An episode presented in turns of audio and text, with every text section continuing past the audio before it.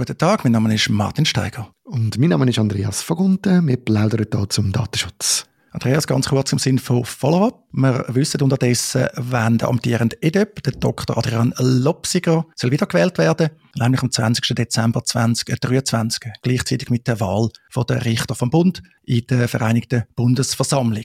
Das ist weiter nicht überraschend. Die Gerichtskommission hat ihn empfohlen. Er ist aus meiner Sicht unbestritten im Amt. Es gibt auch keine anderen Kandidatinnen oder Kandidaten. Letztlich ist für ihn, glaube ich, nur noch die Frage, wie viele Stimmen kommt darüber aber ich denke, ja, wir wissen noch nicht, was passiert jetzt in der äh, nächsten Session mit den Bundesratswahlen. Aber ich denke, da kann man mit einer guten Wiederwahl rechnen. Wir tun dann sicher darüber berichten und wir in den Medien können lesen. Weil, was jetzt eben neu ist, dass er von der Bundesversammlung gewählt wird und ihn nicht mehr der Bundesrat einsetzt. Das soll auch die Unabhängigkeit von dieser Aufsichtsbehörde stärken. Das vergisst man ja gerne. Es gibt nicht nur den EDÖP, Dr. Adrian Lopsiger, sondern eben auch Behörden, wo ja, ja ein bisschen verwirrend gleich heisst, aber das ist zumindest im deutschsprachigen Raum ist das ja immer so. Person und Behörde wird gleich bezeichnet. Genau, das haben wir ja auch beim Preisüberwacher und bei anderen so Behörden. Aber es ist gut, freuen wir uns auf die Wahl und äh, freuen wir uns auf, was da weiter wird laufen mit äh, Informationen, die wir vom EDUP bekommen in Zukunft. Dann etwas, äh, wo auch ein Wiedergänger ist, wenn wir da wieder, wieder, wieder sagen Es hat wieder mal ein E-Voting-Problem gegeben. E-Voting haben wir auch schon diskutiert, das ist das alte Vertrauensthema, ist die direkte Demokratie. Ich gehöre zu denen, die seit Ewigkeiten sagen, mit E-Voting gibt es einfach keine vertrauenswürdige direkte Demokratie.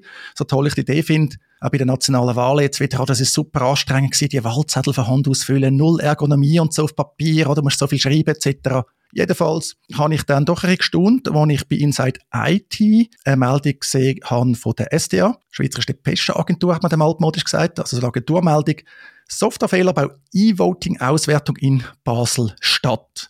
Ist da gestanden. Und da hat es Verzögerungen gegeben, und zwar wegen einem Softwarefehler von der elektronisch abgegebenen Stimme aus dem E-Voting. Und aufgrund von Kontrollen hat sich dann bekannt gehabt von dem Resultat um eineinhalb bzw. dreieinhalb Stunden verzögert. Andi, was war äh, die Ursache? Gewesen? Wissen wir das? Die Ursache war, dass es sich eine seltene Konstellation von einer Situation ergeht, die beim Testen vorher nicht aufgefallen ist. Das ist die Ursache. Mehr wissen wir nicht. ja, das ist aber super. Eine seltene Konstellation. Also, das Problem ist auftaucht, das man noch nicht kennt hat. Ähm, was für mich ganz viele Fragen aufwirft. Fragen wirft für mich aber auf, dass in der SDA-Meldung steht, Basler Regierung hat das aufgrund von einer Interpellationsantwort mitteilt. Also das heißt, im Parlament ist gefragt worden. Jetzt, ich habe das nicht so genau verfolgt in Basel-Stadt, muss ich ganz ehrlich sagen. Ich weiß nicht, ist das schon das Thema gewesen oder aus irgendeinem Grund ist das ja wohl im Parlament gefragt worden. Das hat meistens einen Anlass, das hat jemand oder mehrere Mitglieder vom Parlament gewusst und dann gefragt, ja, ein bisschen unbefriedigend, oder? Und dann irgendwie auf Anfrage von der SDA hat ein, ein Regierungssprecher, Marco Greiner, gesagt, präzisiert, bei der Einspeisung von der E-Voting-Resultate ins Gesamtsystem seien Fehler passiert. Das sind jetzt eben bekannte Fehlerquellen und können in Zukunft nicht mehr passieren, beziehungsweise werden dann berücksichtigt. Und äh, rund 1400 Personen haben da von der elektronischen Stimmabgabe Gebrauch gemacht. Also auch das, also man hat da die E-Voting-Ergebnisse und speist die dann ins Gesamtergebnis irgendwie ein. Ich weiss nicht, Medienbruch, Schnittstelle. Ja, es lädt mich einmal mehr ratlos zurück. Es ist so. Und ich finde vor allem auch interessant, dass der Fall offenbar bereits niemand mehr interessiert. Also wir sind schon so weit, oder? Das, jetzt würde ich mal sagen, so nach dem, nach dem BFS-Fall, wo man hatte, oder? Hat man sich offenbar bereits jetzt daran gewöhnt, dass es halt derige Pannen kann geben kann. Es wird schon fast zum allgemeinen Fall. Also klar, Inside IT ist zu verdanken, dass sie den SD-Artikel noch aufgenommen haben. Ich habe ihn sonst eigentlich gar nie gesehen. Äh, vielleicht wieder irgendwo sonst auch noch gewesen, aber es ist auch nicht das grösste Thema gewesen in diesen Tageszeitungen, die ich jeden Tag konsumiere. Und äh, ich habe den Eindruck, dass jetzt da leider schon so weit ist, dass man eigentlich kapituliert und das Gefühl hat, ja, das gibt's halt zwischen die. Mit dem muss man leben. Und das ist ja genau das Problem, das man nachher wird haben im Zusammenhang mit dem Vertrauen in unsere Demokratie. Man wird einfach immer können sagen, ja, das funktioniert ja gar nicht. Warum soll ich mir diesen Resultat glauben? Ich habe die Meldung auch noch anderen Tag gesehen. Also STA-Meldungen werden ja breit gestreut, aber ich gebe dir recht, also für das, dass das Problem aus meiner Sicht doch gravierend ist und man überhaupt nicht super aufgeklärt hat, jetzt einfach auf dem Level von dieser Meldung, müsste das eigentlich ein Riesenthema gewesen sein. Aber eben allenfalls sind sie im Windschatten gesättigt äh, von den peinlichen Rechenfehlern beim Bundesamt für Statistik, wo es übrigens auch keine Neuigkeiten gibt. Und tendenziell ist das wirklich so ein bisschen eine Gesamterfahrung unterdessen, dass man sagt, ja, Softwarefehler kann man nicht machen. Man sie zwar behoben etc., aber ja, Software ist halt so. Software äh, produziert Fehler, man kann nicht alles hervorsehen etc., was ich äh, natürlich unerträglich fatalistisch finde. Weil alle, die schon mal mit Softwareentwicklung zugehen, wissen, man könnte immer noch besser sein. Aus verschiedenen Gründen ist man es vielleicht nicht. Häufig auch wirtschaftliche Gründe etc. Aber eben, wir kommen immer wieder aufs Gleiche zurück. Ich weiß nicht, ist langsam langweilig, aber es geht um die direkte Demokratie. Also beim E-Voting sollte man sich schon ein bisschen mehr Mühe geben. Und eben, das ist ja immer noch ein E-Voting-Versuch, einer wieder von diesen neuen E-Voting-Versuchen, aber auch der x-te E-Voting-Versuch. Und irgendwie kriegt man es einfach nicht auf die Reihe. Genau, und ich glaube auch in dem Fall, ich bin mit dir natürlich einig, man kann immer besser werden, aber es ist der anderen Seite auch tatsächlich Realität, dass Computerprogramme Fehler haben und dass man nie hundertprozentig davon ausgehen kann, dass die nicht existieren.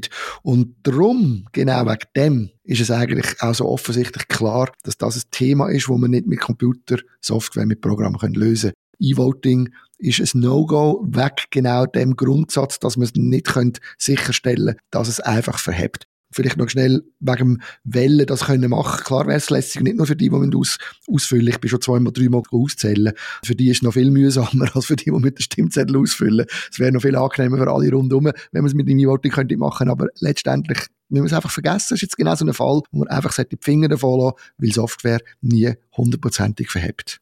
Und muss auch sagen, es ist ja so noch genug Software im Spiel. Ist ja nicht so, dass einfach das herkömmliche Auszählen nur Handarbeit ist. Also dort wird auch Software verwendet, zum Ergebnis erfassen etc. Eben beim BFS ist das auch ein Thema gewesen. Und auch wer das schon mal selber gemacht hat, im Normalfall tut man dort Ergebnis reintöckeln in irgendein System, wo es dann auch nicht so viele Anbieter etc. gibt. Also man hat dort auch noch genug Probleme zum Lösen und die soll man auch lösen. Oder man soll dort auch weiterhin schauen, dass die Sicherheit gewährleistet ist, dass es noch besser wird. Aber irgendwie die E-Voting-Baustelle, ja, am Schluss ist es einfach unnötig.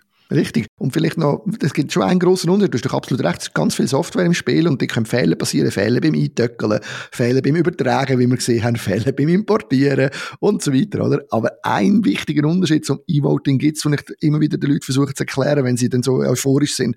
Und ich habe es eben auch schon ein paar Mal gesehen, wie das nachher läuft. Die Zettel sind nachher noch um. Die Zettel, die werden verpackt. Pack wird versiegelt, oder? Und wird nachher in, in ein Archiv gestellt für ein Zeitchen. Und wenn man dort ein Fragezeichen hat, dann kann irgendeine andere Behörde kann die Kiste holen, das Siegel aufmachen und die Zettel nochmal zählen. Und das ist einfach der unglaublich grosse Unterschied. Und das ist der Faktor, wo eigentlich einem das Vertrauen kann geben in den Prozess, oder? Und den haben wir nicht mehr, wenn wir E-Voting haben. Nein, ist klar. Und häufig wird dann gesagt, ja, äh, man soll sich dann melden, oder, wenn der falsch abgestimmt worden sei oder so. Da gibt es je nachdem auch die Prüfziffern. Aber eben das Ganze ist recht kompliziert. Patrick Seemann bei deni.ch hat auch äh, vor der Wahl noch einen Artikel geschrieben über das Thema, Titel Der Stimmbürger bleibt die Schwachstelle.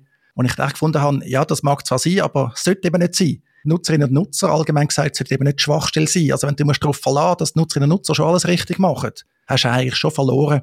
Das zeigt einfach die Praxis, das haben wir auch sonst bei Sicherheitsthemen, sich zum Beispiel darauf verlassen, dass nie ein Nutzer auf etwas klickt, oder nicht klicken Das geht einfach nicht. Das sind Anforderungen, die nicht an die Menschen kannst haben. Aber ich fürchte, es geht jetzt weiter, oder? Das E-Voting wird jetzt ausgebaut. Ja, und ich meine, es ist absehbar. Irgendwann kommt doch der große Scherbenhaufen nicht, weil also die Erfahrung zeigt jetzt, äh, aus welchen Gründen auch immer, unsere Behörden haben einfach grösste Mühe, sichere IT zu bauen, zu betreiben oder betreiben zu lassen oder bauen zu lassen. Genau, also nicht nur Behörden, auch in der Privatwirtschaft. Fast überall haben wir im Moment die Probleme und ich sehe leider auch so. Im Moment ist nicht absehbar, dass man von dem unsäglichen Versuch äh, wieder abkommt und das Konzept E-Voting einfach beerdigt, was man sollte machen. Das sieht noch nicht so aus. Ich glaube aber auch noch, dass da wirklich das letzte Wort gesprochen ist, weil eben mit diesen Bannern, die jetzt da kommen und wenn da noch mehr auftauchen, dann hätte dann auch mal wieder irgendeine Organisation, wie vielleicht die digitale Gesellschaft oder so, ein bisschen Futter beieinander, um wieder mal einen Vorstoß zu machen auf einer anderen, auf einer politischen Ebene, um das eventuell wirklich können verhindern